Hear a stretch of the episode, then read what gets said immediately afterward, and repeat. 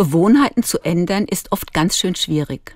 Es ist einfach effektiv, bei dem Verhalten zu bleiben, das sich irgendwann einmal als vorteilhaft erwiesen hat, selbst wenn irgendwann lange zurückliegt. In mein Poesiealbum hat vor vielen Jahren eine Freundin geschrieben, es gibt viele Gründe, alles beim Alten zu lassen und nur einen, wirklich etwas zu verändern. Du hältst es einfach nicht mehr aus. Das stimmt. Doch so weit muss es nicht kommen. Besser ist es, vorher etwas zu ändern, bevor ich nichts mehr aushalte. Wem nutzt es, wenn ich mit Burnout zusammenbreche oder krank über Monate ausfalle?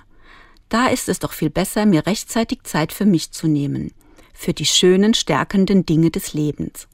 Ein Waldspaziergang jetzt im Frühling, ein guter Film, ein Tänzchen mit Freundinnen oder etwas tun, was ich noch nie getan habe.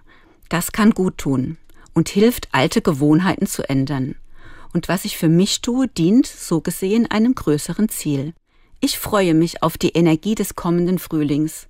Diese Energie birgt die Kraft für einen freudvollen Neustart. Ich rieche schon die frische Brise, die ein muffiges Zimmer durchweht. Dieses Feeling sorgt zumindest bei mir für Entrümpeln, Ordnen, Bewegen und Feiern. Altes mal sein lassen, Neues probieren. Ich freue mich auf all das Tun und Lassen.